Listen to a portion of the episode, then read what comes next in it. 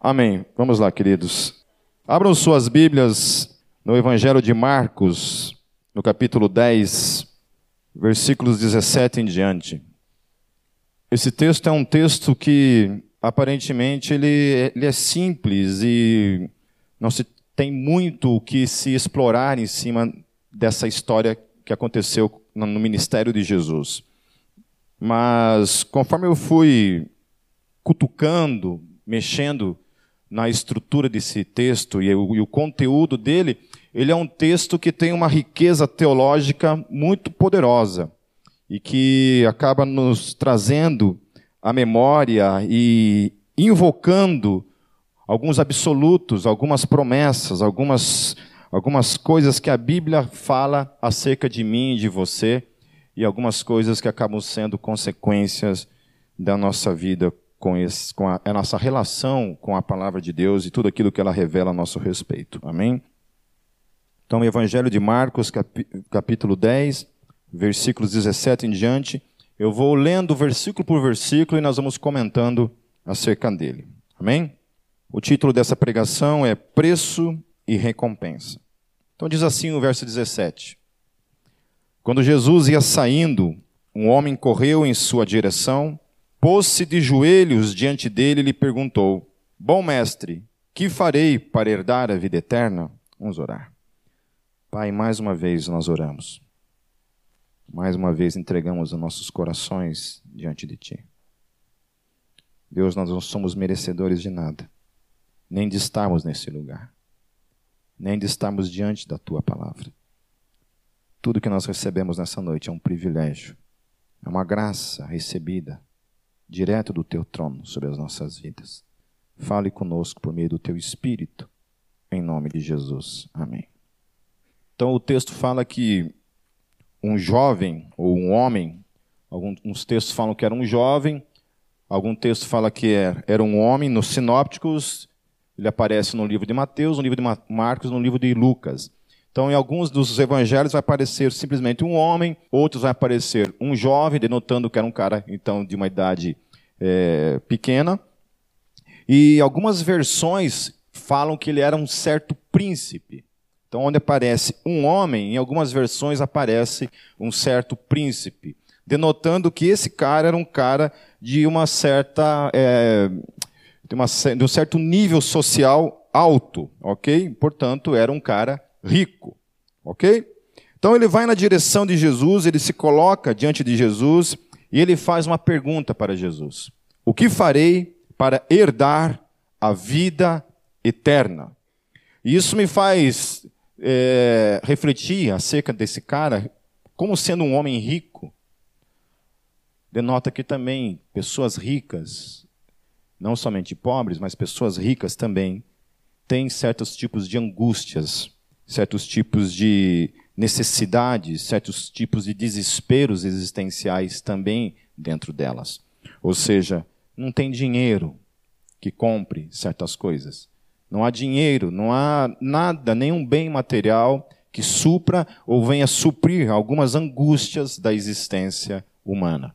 E esse cara era um desses que era rico, provavelmente podre de rico, e olhando para sua existência, havia essa necessidade desesperadora. E ele vai até Jesus, então, porque ele encontra em Jesus esse cara que de alguma forma tinha uma resposta para essa angústia na vida dele essa angústia existencial acerca da vida eterna. É... Dentro de cada ser humano há um grito desesperado por eternidade. Por isso que quando nós nos deparamos com a morte, a morte não é uma coisa assim natural para nós.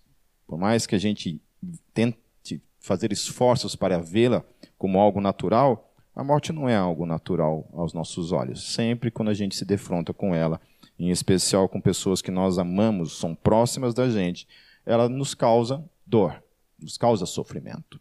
Amém? Certo? Então, para esse cara também havia esses grande, esse grande dilema, esse, essa, grande, essa grande questão que envolve a, a nossa vida, que é essa questão ligada à morte. A morte e o que vem depois, ligada à questão então do porvir e essa angústia de eternidade que existe em cada um de nós. É, a maior parte dos ateus que eu conheço, que hoje estão na internet, são a maioria ex-evangélicos ou vêm de, uma, de um berço evangélico, um berço católico, e supostamente tem um tipo de decepção, um tipo de, de, de libertação com relação à religião e, portanto, hoje olha para a sua realidade como ateu com uma grande vantagem, um tipo de evolução intelectual, uma evolução existencial. Então, se entende que é uma evolução existencial, antes você acreditava em vida após morte, você acreditava na eternidade, na imortalidade da alma, e agora você passa por esse processo de evolução a partir do momento então que agora acabou. Você crê então que morreu, acabou. Não tem conversa. Não tem mais. Acabou, morreu, volta para o pó, pum, acabou. Nunca mais você voltará a existir, nunca mais você voltará a compor a existência, seja qual for a forma em que isso se aplique. Eu não olho para isso como uma questão evolutiva, eu olho para isso como uma questão de desespero absoluto. Total e absoluto. Para mim é um desafio muito grande. Olhar para pessoas que pensam assim e achar que isso é algum tipo de evolução, algum tipo de vantagem evolutiva, mental, racional. Ok? Não vejo isso como vantagem. Obviamente que o cristão está em vantagem absoluta quando nós está se tratando dessas duas questões. Questão se existe vida após morte e se não existe vida após morte. O único que está em vantagem aqui é o cristão. Por quê? Vou até a porta se for preciso. É, você que está rindo mesmo aí. Responda aí, sem vergonha. Por que, que o cristão está em vantagem? Se existe vida após morte, ou se Deus existir, se existe vida após morte, quem que está ferrado? O ateu, porque não crê na existência de Deus, né? Tem um, um, um, algumas respostas ateístas que são bem interessantes, né?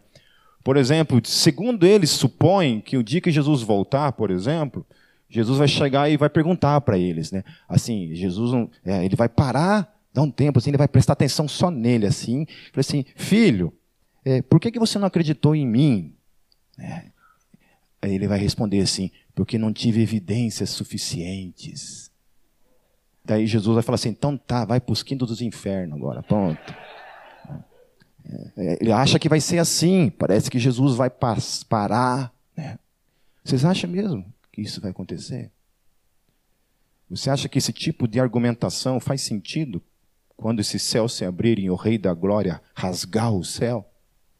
Você acha que alguém vai bater no peito, vai falar assim: ah, não é que você existe mesmo? Vocês acham que isso vai acontecer?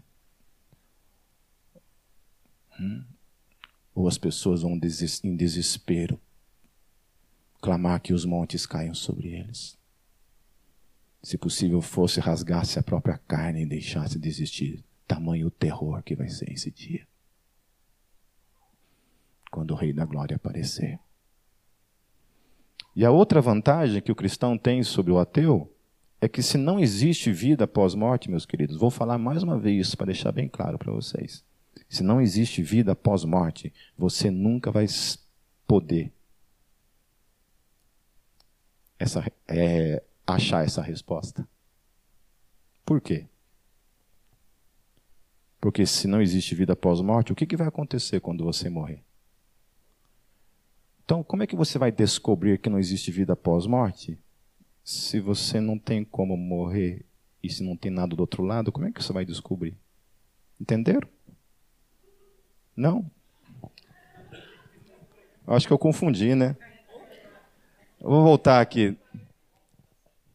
Se não existe vida após morte, não tem possibilidade de você descobrir que não existe vida após morte. Porque só tem um jeito de você descobrir que não tem vida após morte: é morrendo. É morrendo. Ok? Se não existe vida pós-morte, não tem como se descobrir. Agora, se existe vida pós-morte, você irá descobrir um dia isso. Eu espero que descubra do lado de Jesus. Amém? A outra questão ligada a esse texto é que o texto fala que esse homem príncipe, se coloca de joelhos diante de Jesus. Isso denotava então nesse homem um tipo de humildade. Mesmo sendo um homem rico, havia nele uma certa humildade. Então, nem todo rico, meu, meu querido, é necessariamente uma pessoa soberba. Assim como nem todo pobre é necessariamente humilde. Amém? A, na cultura brasileira tem muito essa, essa, essa questão de confundir humildade com pobreza. Ah, aquele cara é humilde, você fala. Né? Por que, que ele é humilde? Porque ele não tem nenhum chinelo, né? não tem nada para vestir. Não é isso. Humildade não é isso. Um rico pode ser humilde, assim como um pobre também pode ser humilde, ok? E assim como também um rico pode ser soberbo, e um cara que não tem nada pode ser extremamente orgulhoso, prepotente e cheio de si mesmo. Amém? Uma outra coisa que o texto fala ainda no versículo 17 é que ele fala essa questão do herdar. Ligado isso à questão da herança. Como eu faço para herdar? Como eu faço para ter essa herança? Como eu faço para adquirir isso que pertence a outro, a mim? Você só herda aquilo que é do outro. Amém? Certo? Você tem uma coisa que pertence ao teu pai ou à tua mãe, quando eles morrem, eles deixam essa herança para vocês. Então ele está falando sobre essa questão da herança. Aí eu acho muito poderoso, e vocês vão abrir bastante a Bíblia hoje, para ver textos que vão confirmar isso que eu estou falando. Por exemplo, Romanos 8, 17. O texto diz assim: E se nós somos filhos, somos logo herdeiros também, herdeiros de Deus e co-herdeiros de Cristo. Amém. Amém. Somos herdeiros de quem? Do Pai, em Cristo Jesus. Amém? Tudo aquilo que é de Cristo é também nosso, porque nós somos co-herdeiros. Estamos juntos, participantes da mesma herança que pertence a Cristo, essa mesma herança também é nossa. Aleluia. Amém? É essa herança que esse cara está atrás. Ele quer essa herança para a vida dele. Ele clama por essa herança. E aí, meus queridos, o que é interessante aqui, porque é o seguinte: herança só é possível para aquele que é filho. Ou então, uma questão humana aí, o cara vai lá, coloca, não tem filhos, aí ele vai lá e coloca a herança dele no nome de alguém. Mas geralmente se coloca no nome do filho. E aí a questão é o seguinte: se nós somos coerdeiros em Cristo Jesus, aí a minha pergunta para mim e para você, desde hoje para sempre, é: a filiação, ela é um processo ou ela é um ato? A filiação tua, Aninha, você é filho da tua mãe, você é filha da tua mãe, sua filha da mãe. Você é filha da tua mãe por meio de, por meio de ato ou é um processo? Ou pensou três vezes ainda, meu Deus do céu. Aí, gente, o que, que vocês são? Por ato ou por processo? Fala de novo. Ato. Amém? Todos nós somos filhos de Deus por ato, não por processo. Amém? Quem crê em processo é outro tipo de teologia, gente. Que você é filho agora, daqui a pouco não é, agora é filho, agora não é, e fica nesse samba do Satanás. Amém? Ou nós somos filhos em ato, ou nós não somos. Não tem como você ser filho e não ser filho. Não tem como você ser herdeiro e não ser herdeiro. Ou você é em ato ou você não é em ato. Em nome de Jesus, entendam isso. Amém? Porque isso faz toda a diferença, meus queridos, nas nossas vidas. Ser filho de Deus. Eu acordo todos os dias com essa convicção no meu espírito. Em ato. Fui gerado. Não estou sendo um processo de cada dia me tornando um pouquinho mais filho de Deus. E se amanhã eu fizer alguma burrada, eu deixo de ser filho de Deus, e nós vamos ver aqui para frente por que, que tem essa implicação.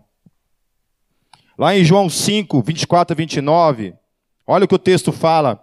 Eu lhes asseguro, quem ouve a minha palavra e crê naquele que me enviou, crê naquele que me enviou, tem a vida eterna, aleluia, tem a vida eterna, tem a vida eterna e não será condenado, mas já, já, já, já. Por que, que eu estou falando isso? Estou meio nervoso isso, gente.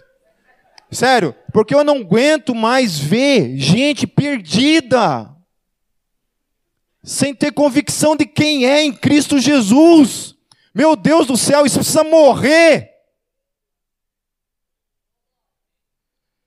Isso precisa morrer, meus queridos. Ou nós cremos nas Escrituras ou não cremos. Vamos parar de fazer malabarismo com a, com a Bíblia. Gente, Jesus está dizendo que quem crê tem a vida eterna e não será condenado, mas já, já passou da morte para a vida, aleluia. Você já passou da morte para a vida, amém? Ou está morto ainda? Se está morto, está endemoniado ainda. Então não tem como eu acordar. Uma hora estou vivo, uma hora estou morto. Uma hora estou vivo, uma hora estou morto. Misericórdia. Uma hora eu tenho vida eterna, uma hora eu não tenho. Afinal de contas, é em ato ou é processo? Eu lhes afirmo que está chegando a hora, aleluia e já chegou em que os mortos ouvirão a voz do Filho de Deus, e aqueles que a ouvirem viverão. Pois, da mesma forma como o Pai tem vida em si mesmo, ele concedeu ao Filho ter vida em si mesmo, e deu-lhe autoridade para julgar, porque é o Filho do homem.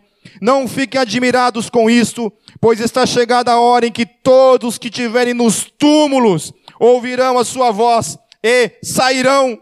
Os que fizeram o bem ressuscitarão para a vida, e os que fizeram o mal ressuscitarão para serem condenados. Eu acho muito massa essa parte, condenados. Condenados. Porque Jesus é um cara legal, mas o que estraga é o fã-clube, não é mesmo? Olha que Jesus legal que nós temos nas Escrituras, que vai mandar os caras queimar no fogo do inferno. Que legal que Jesus é. Um Jesus que não se aplica nessa teologia furada, politicamente correta que está aí fora, que propõe um evangelho sem sangue, um evangelho sem justiça, um evangelho que não traz juízo, um evangelho que é só love. Vem para Jesus, na sacanagem, venha do mesmo jeito, não mude nada na sua vida, seja essa tranqueira a vida inteira. Esse esse Jesus todo mundo quer, meu querido. Até o Satanás aceita para ele como salvador da vida dele. Esse Jesus até o diabo quer. Aliás, foi ele que criou esse Jesus. Esse Jesus lindo. Paz e amor. Só love. Queridos, eterno não significa somente algo sem começo ou fim mas sempre um tipo de vida, isto é, uma essência. Não é simplesmente vida, é a vida do Filho. Sua essência é eterna em cada um de nós. Por isso que você é eterno, porque você tem Cristo na sua vida. Aleluia. É porque nós temos Cristo na nossa vida que nós somos eternos. Porque Ele é eterno. Amém? Porque Ele é eterno porque Ele é eterno. Nós temos vida eterna. Amém? Então, se eu tenho Cristo na minha vida, que é eterno, porque só aquele que é eterno pode dar eternidade, e ele vive em mim, portanto, eu também passo a ter essa vida que é eterna. Portanto, somos eternos. Amém? Ou não é? Ou está no processinho ainda? Hum? Ou Jesus te deu, mas não te deu, assim, ele está meio que ainda esperando, sabe? Eu acho interessante isso, porque Jesus, em algum momento, assim, ele foi um cara meio iludido com você, assim, ele acreditou assim, poxa, esse cara tem capacidade de se salvar, viu? Vou dar uma chancinha para ele. Vamos fazer o seguinte, vamos complicar um pouco mais a vida. Antes nós tínhamos o decálogo ali, que era um pouquinho mais simples a coisa. Você observava algumas leis ali, fazia alguns ritos, E estava tudo certinho. Agora vem Jesus e complica dez vezes pior a coisa, porque antigamente adultério se era pego no ato em si, agora não. Agora, se você pensar, você está no colo do capeta. Se você pensar na tua mente, você desejar, Jesus falou que você já pecou. Antigamente, matar era dar uma facada, dar um tiro, dar uma espadada, sei lá, alguma coisa. É, Jesus não tinha tiro, mas eu falei tiro, tiro de flecha, pronto. Aí vem Jesus e fala que não. Se você amaldiçoar o teu irmão, você já está matando ele. Ou seja, meu Deus, então ele complicou tudo. Porque depende de mim. E antigamente, antes era, já era difícil o negócio. Já era difícil. Já era, já era um negócio complicado, que ninguém conseguia fazer. Aí ele vem e complica. E agora é o seguinte: se você não fizer essas coisinhas aqui, você está lascado.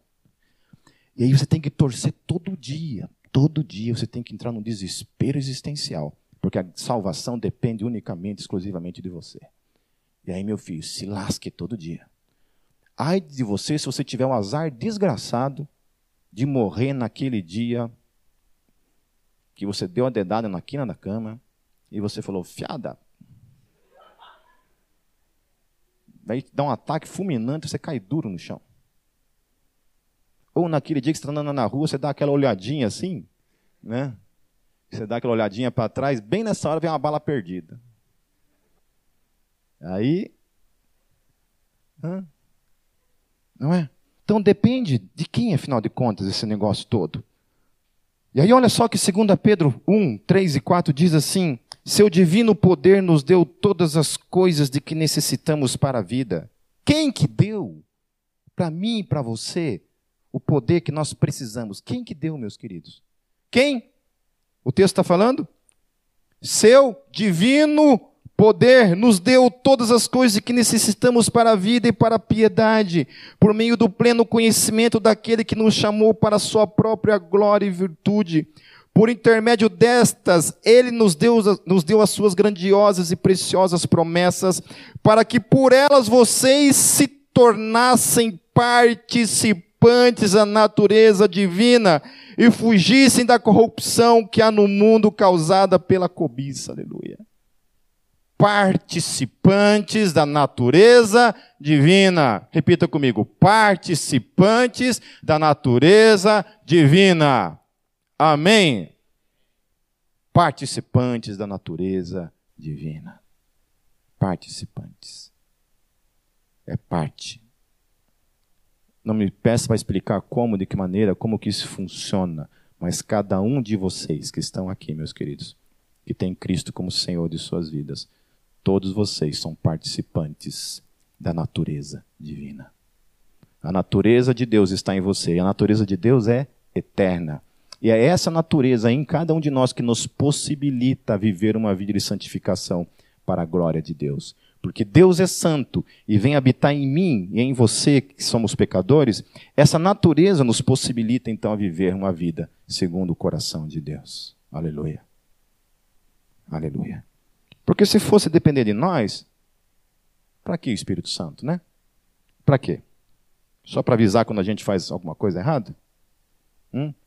É para isso que ele serve?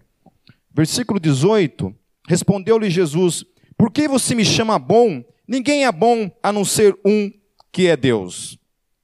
Muita gente olha para esse texto e pensa que Jesus está dizendo que ele não é bom, né? que só Deus que é bom, e aí o cara já entra num, numa paranoia herética aqui, e não é isso, meus queridos. Jesus está respondendo aquilo que qualquer judeu responderia naquela situação. Quando, quando pergunta quem é bom, todo mundo ia dizer: Deus é bom. Então o cara está querendo fazer uma pegadinha com ele, e ele meio que responde: assim, Olha, você está querendo me pegar? Não vai pegar, não. Ok? Aí, o texto está dizendo o seguinte, lá em, desculpa, em Hebreus 2,10, diz assim: ao levar muitos filhos à glória, convinha que Deus, por causa de quem e por meio de quem tudo existe, tomasse perfeito, tornasse perfeito, mediante o sofrimento, o autor da salvação deles. E aí outro texto que é muito interessante também, porque aqui fala que Jesus foi aperfeiçoado. Aperfeiçoado dá, uma, dá um entendimento de que Jesus não era perfeito e que, portanto, ele foi, se tornou perfeito depois. Não é isso que o texto está dizendo. O que o texto está dizendo é que Jesus, como homem, o homem que estava caminhando para o sacrifício perfeito, ele, como homem, foi aperfeiçoado para se tornar um sacrifício mais perfeito ainda, que ele já era perfeito, mas ele precisava passar por certos sofrimentos para representar realmente eu e você naquela cruz. Por que isso? Porque bode e ovelha, meu querido, primeiramente, não tem escolha não tem concepção, não tem consciência acerca do seu próprio sofrimento. Jesus não. Ele vai passa por essa via dolorosa, ele passa pelo sofrimento e ele é aperfeiçoado pelo sofrimento e a Bíblia então desafia a mim e a você a passar pelo mesmo caminho. Aleluia. O aperfeiçoamento da fé só se dá por meio do sofrimento. Quisera eu que não fosse assim. Essa é a parte da Bíblia que eu menos gosto a parte em que a fé é aperfeiçoada por meio do sofrimento. Minha esposa hoje escreveu um texto que, que me impactou.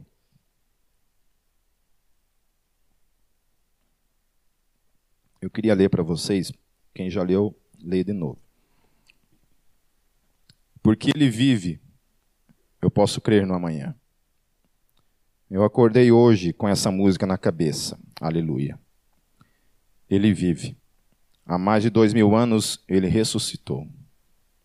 E o dia de hoje serve para nos trazer esperança, porque assim como ele nos amou e morreu por nós, ele ressuscitou e está sentado à direita de Deus Pai.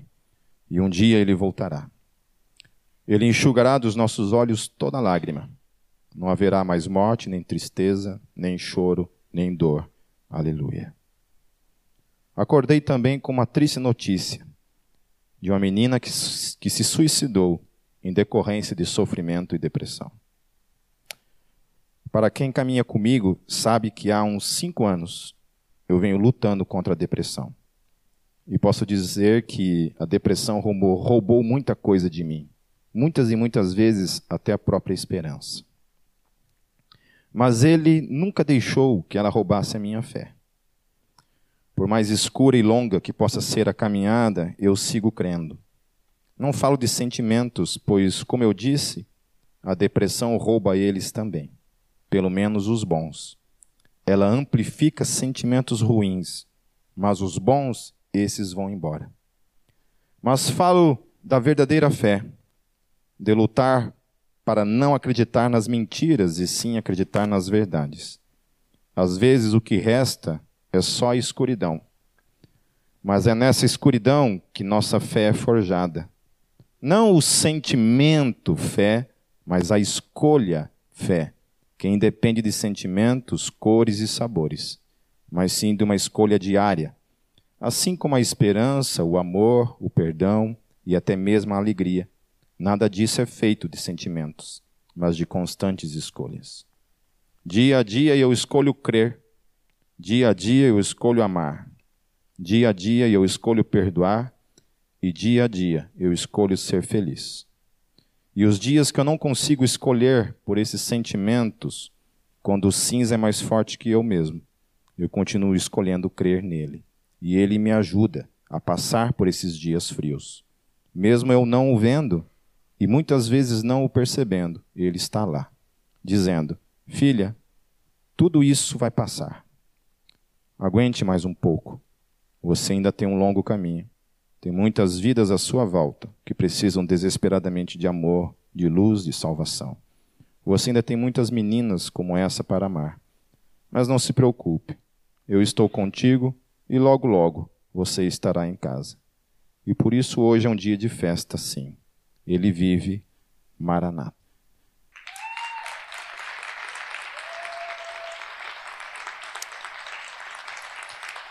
Porque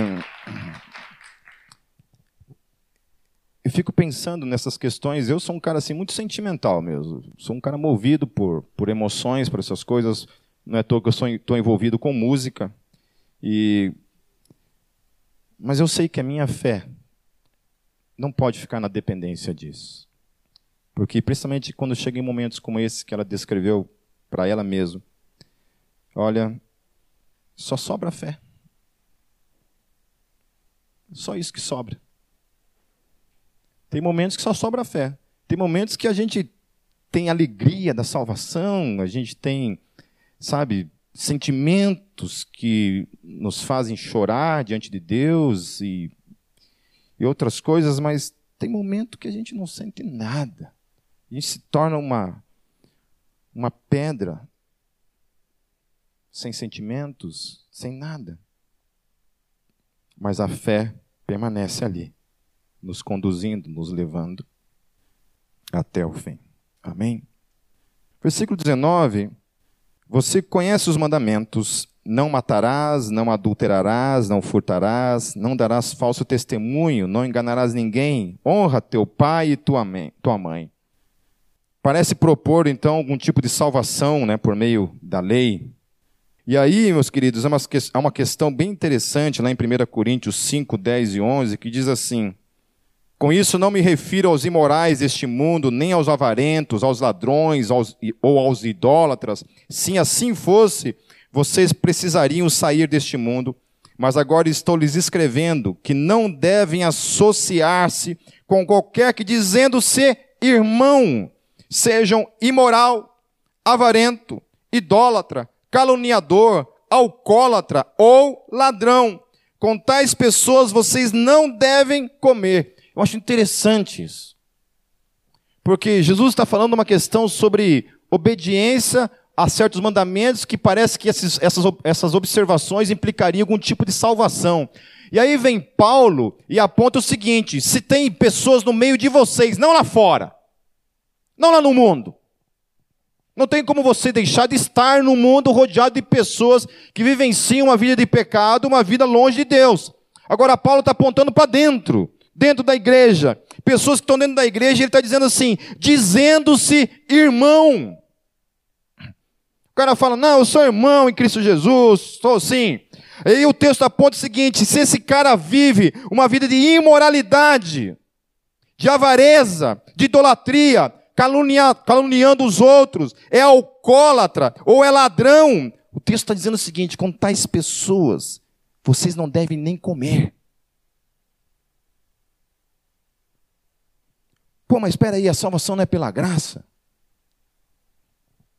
O que Paulo está dizendo é o seguinte: é pela graça, meus queridos.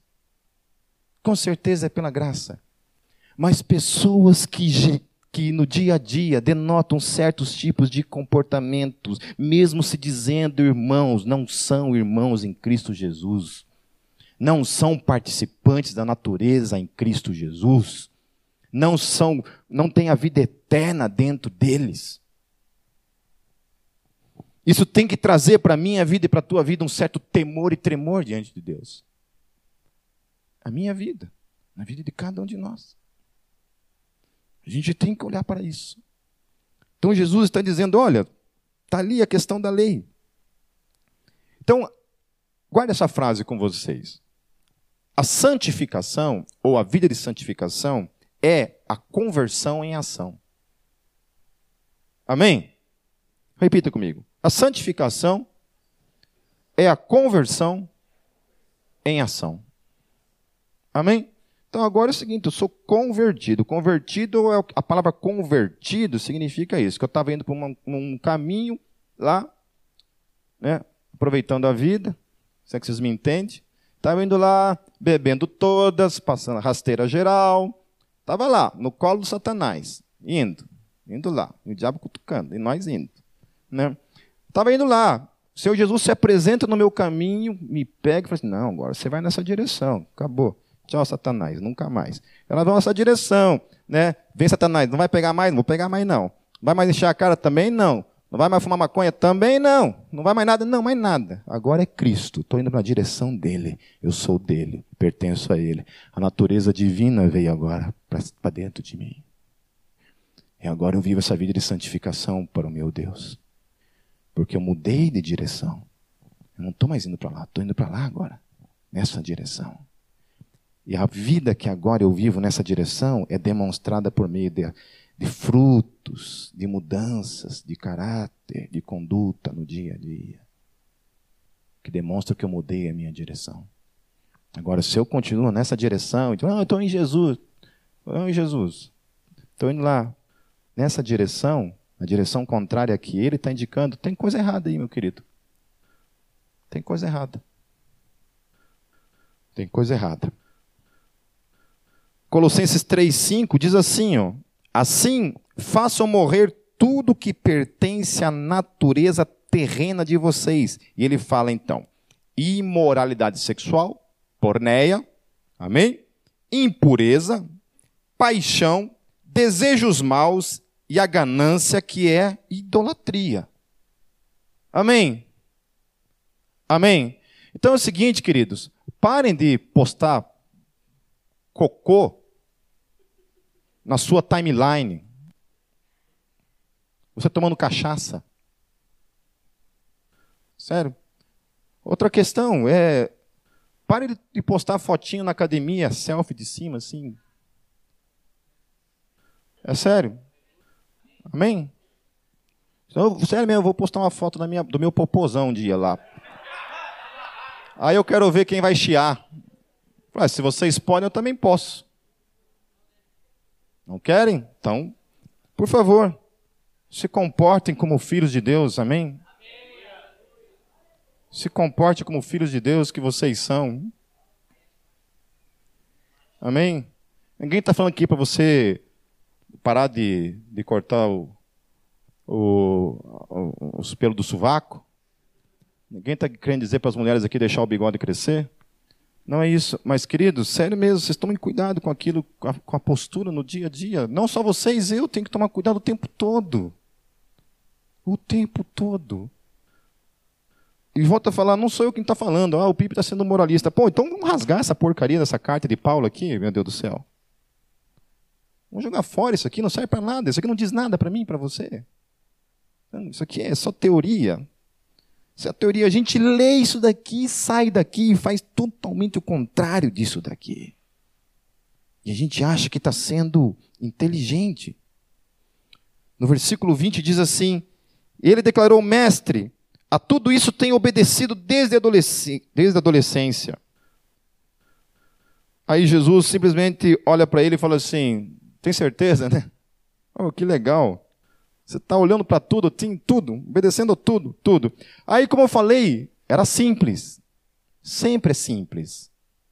É mais simples sem Deus. Aí vem Jesus, complica tudo. Ele fala, então tá, já que você está guardando tudo, tudo, tudo, desde os 12 anos de idade você guarda, guarda desde os 12 anos de idade. Então tá. Então é o seguinte, já que você já é perfeito, então você vende tudo que você tem, dá aos pobres. Vende não. Pega tudo que você tem e dá aos pobres. E vem e me segue.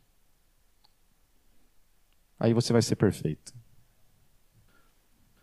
E aí o texto fala no versículo 21, Jesus olhou para ele e o amou. Falta ali uma coisa, disse ele.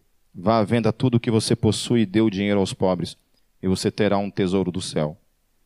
Venha e siga-me. O problema é que o preço que Jesus estava exigindo dele era alto demais.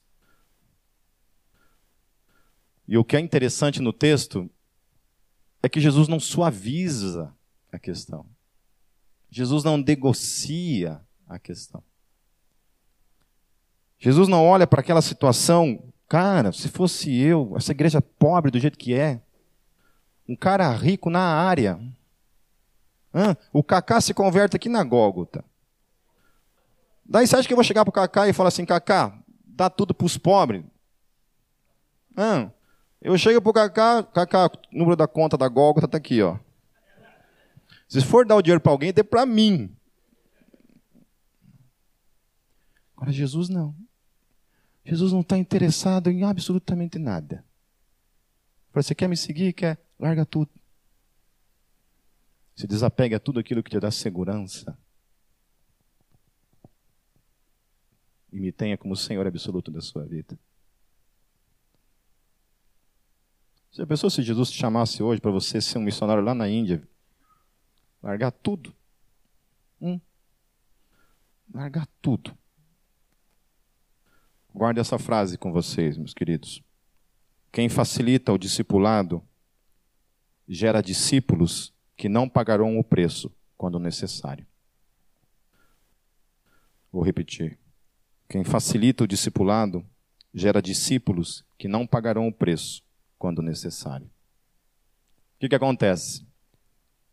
A fé cristã começa tudo lindo, tudo bonito, vem para Jesus do jeito que você está, aí de repente Jesus começa, a, o Espírito Santo começa a gerar em quem é de fato nascido de novo mudança.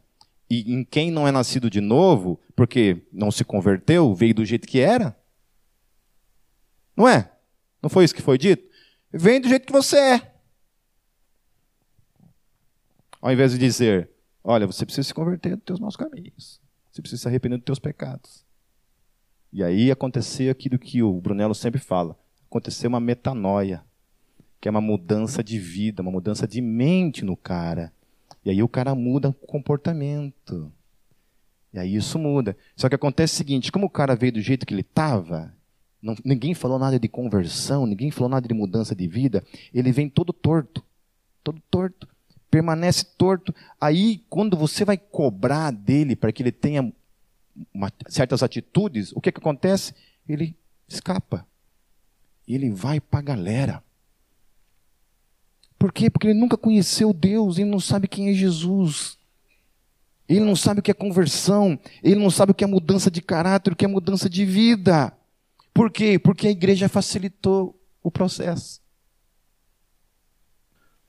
E a isso nós devemos o evangelicalismo que nós temos até hoje. Que desde que nasceu esse troço chamado evangelicalismo, o que é o evangelicalismo? É esse desespero de pregar o evangelho para o mundo todo, ganhar o mundo todo para Jesus, com uma condição: negociar o evangelho. Apresentarmos então ao mundo não o evangelho, mas um evangelho mamão com açúcar. Um evangelho bonitinho. Um evangelho paz e amor. Que é o que o mundo quer. Esse Jesus que todo mundo quer. É um Jesus que não exige, não exige mudanças, não exige transformação, não exige mudança de caráter nenhuma, que é o que o mundo quer. E aí, quando vem alguém e apresenta o evangelho, é chamado do quê? Fundamentalista, moralista, istas, istas e istas. Certo? Então hoje é assim, funciona assim. Para que o evangelho, o desespero para ganhar o mundo, a gente negocia o evangelho. Então hoje você não chega mais para prostitutas e prega o evangelho de conversão, de mudança de vida. Você chega e fala assim: não, fique do jeito que você está, que Jesus vai transformar a tua vida. Fique assim. Então a gente não tem mais um evangelho transformador. Nós temos um evangelho que se adapta a tudo que está lá fora. Estou quase encerrando. Versículo 22. Diante disso, ele ficou abatido e afastou-se triste, porque tinha muitas riquezas.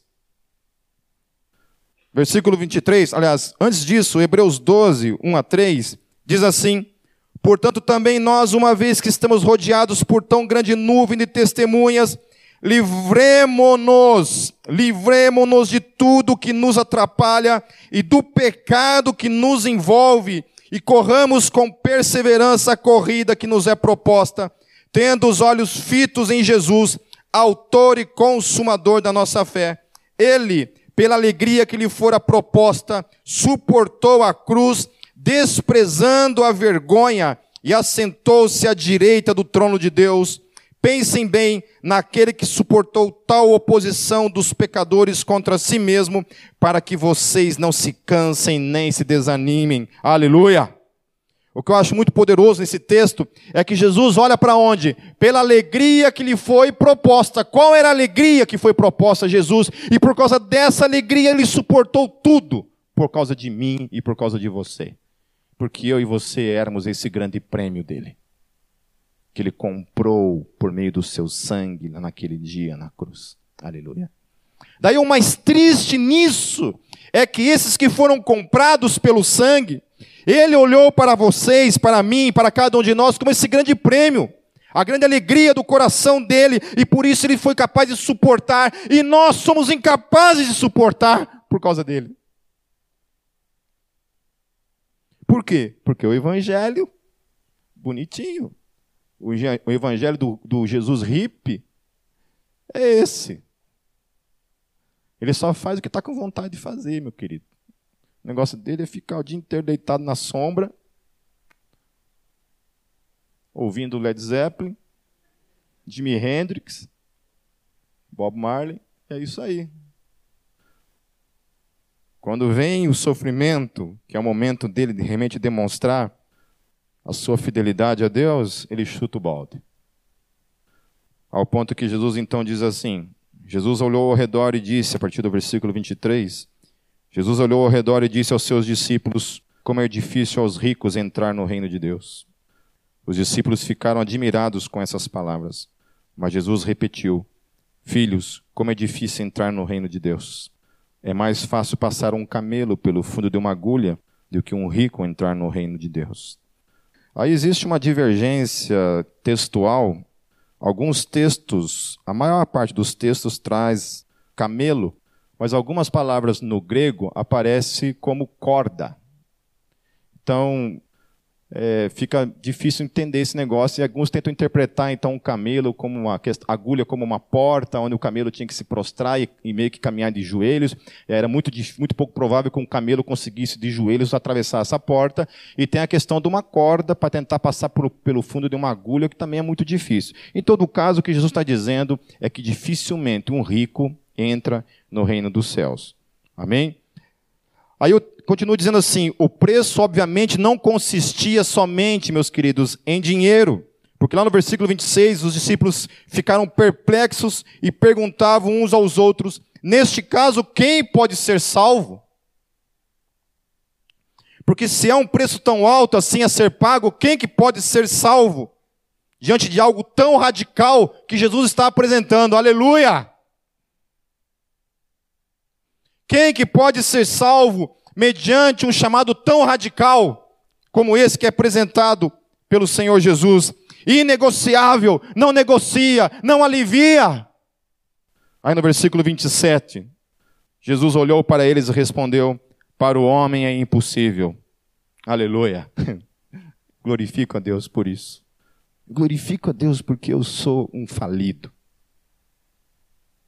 Porque não existe nada em mim nada em mim que me torna capaz de me salvar. Não há nada em mim que me dá a capacidade para isso. Aleluia.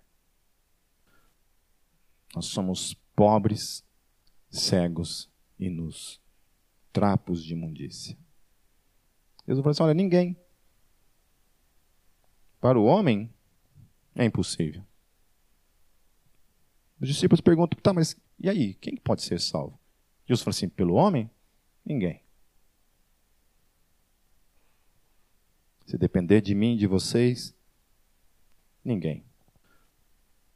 E o texto diz então: mas para Deus, não. Aleluia. Todas as coisas são possíveis para Deus. Então, onde há a falência humana, a incapacidade do homem de se salvar, para Deus há toda a capacidade e a possibilidade nele. Só é possível se Deus operar as possibilidades. Repita comigo: só é possível se Deus operar as possibilidades. Amém? Se Deus não operar as possibilidades, ela não existe. Então Pedro começou a dizer-lhe: Nós deixamos tudo para seguir-te. E aí vem a questão, meus queridos. Eles receberam a graça para isso para seguirem Jesus, porque Jesus foi até eles e falou assim: vem e me segue. Larga tudo, vem e me segue. O texto diz assim: Não fostes vós que me escolhestes, mas fui eu que escolhi vocês. Vem cá, me sigam. Aí o Pedro fala assim: Senhor, nós largamos tudo para te seguir. Mas largaram por quê? Porque eles receberam as condições para largar e irem atrás do Senhor Jesus. Na emenda de Mateus, no capítulo 19, 28, Mateus diz assim: Jesus lhes disse: Digo-lhes a verdade. Por ocasião da regeneração de todas as coisas, quando o Filho do Homem se assentar em seu trono glorioso, vocês que me seguiram também se assentarão em doze tronos para julgar as doze tribos de Israel. Voltando para Marcos, no verso 29, respondeu Jesus: Digo-lhes a verdade. Ninguém que tenha deixado casa, irmãos, irmãs, mãe, pai, filhos ou campos por causa de mim e do Evangelho, deixará de receber cem vezes mais já no tempo presente casas, irmãos, irmãs, mães, filhos e campos, e com eles perseguição, e na era futura a vida eterna. Contudo, muitos primeiros serão últimos, e os últimos serão os primeiros. Eu acho interessante esse texto porque ele fala assim, por causa de mim e do evangelho. E aí é uma outra coisa que eu acho que eu queria terminar, que é o seguinte: olha só que coisa interessante a questão da, da fé cristã. Nós somos salvos por causa que alguém fez algo por nós. Quem? Jesus. Amém? Certo? Ou somos salvos porque você você fez alguma coisa possível para tornar você salvo. Não, foi por causa do que Jesus fez. Agora o texto está dizendo que nós, além daquilo que ele fez, ele possibilita então para cada um de nós vivenciar essa vida por meio do Espírito Santo que vem em cada um de nós. Porque a vida eterna está dentro de cada um de nós. E aí o texto fala o seguinte: que ele dá essa vida, ele morre por mim, possibilita isso, envia o Espírito Santo, e o texto ainda fala que nós vamos receber um prêmio por causa disso. Você e eu vamos receber um prêmio por não termos feito nada. Porque até a possibilidade de deixar as coisas e segui-lo é fruto da graça dele na nossa vida. Não há um momento na minha vida em que eu penso assim, poxa vida, um dia eu deixei Foz do Iguaçu para trás e vim para Curitiba para me lascar para servir a Deus porque eu amo a Deus. Todos os dias eu falo assim: Deus, obrigado, porque o Senhor me concedeu a graça de me tirar daquela cidade, me trazer para Curitiba e me tornar um instrumento nas tuas mãos. Porque se não fosse a tua graça, Senhor Jesus, eu estaria em Foz do Iguaçu, enterrado sob sete palmas embaixo da terra, morto. Ou perdido como eu era. Provavelmente separado da minha esposa, provavelmente voltar da minha velha vida, sabe mais o que? Agora, a tua graça possibilitou tudo isso na minha vida e hoje eu estou aqui fruto da tua graça. Então não é mérito. E aí o texto fala que lá naquele grande dia, quando o Senhor Jesus voltar, ele ainda vai nos conceder presentes. A vida em definitivo na sua presença, para todo o sempre. Então a gente falou sobre muita coisa nessa noite. Nós falamos sobre o ato da vida eterna, da filiação. Nós falamos que esse ato gera em nós mudanças, porque se não gerou mudanças, tem alguma coisa errada nesse processo. E nós estamos falando que Todos esses atos são frutos da graça, por isso é o momento de olhar para a condição em que cada um de nós nos encontramos. E no final de tudo isso, meus queridos, nós receberemos a recompensa que não foi produzida por nós, que é fruto da graça. Por isso, tudo se resume em graça. Para aqueles que receberam a abundância da graça em Cristo Jesus. E caminhemos nela para todo o sempre. Amém. Feche seus olhos. Senhor, que o Senhor tenha misericórdia em nossas vidas. Continue tendo misericórdia em nossas vidas. Senhor, eu te louvo porque nós temos a vida eterna em Cristo Jesus. Senhor, eu te louvo porque o teu espírito arde em ciúmes em cada um de nós. O teu espírito não, não aceita dividir-nos com o pecado. Não aceita dividir-nos com a prostituição, com a mentira, com o engano, com os frutos da carne. Deus, a tua palavra nos exorta a fazermos morrer em nós, Deus, toda a natureza divina, nossa luta diária. Deus nos ajude, Senhor Jesus, a mudarmos, a, a, a receber, Deus, transformação mesmo, Deus, nas áreas que são tão necessárias em cada um de nós, Deus, para que nós não sejamos iludidos, Senhor Jesus. Porque chegará o dia, chegará o dia em que o Senhor voltará para buscar somente aqueles que verdadeiramente são teus filhos, que são participantes da vida eterna, em Cristo Jesus. Muito obrigado, Deus, por essa noite, pela tua palavra. Em teu nome, Jesus. Amém.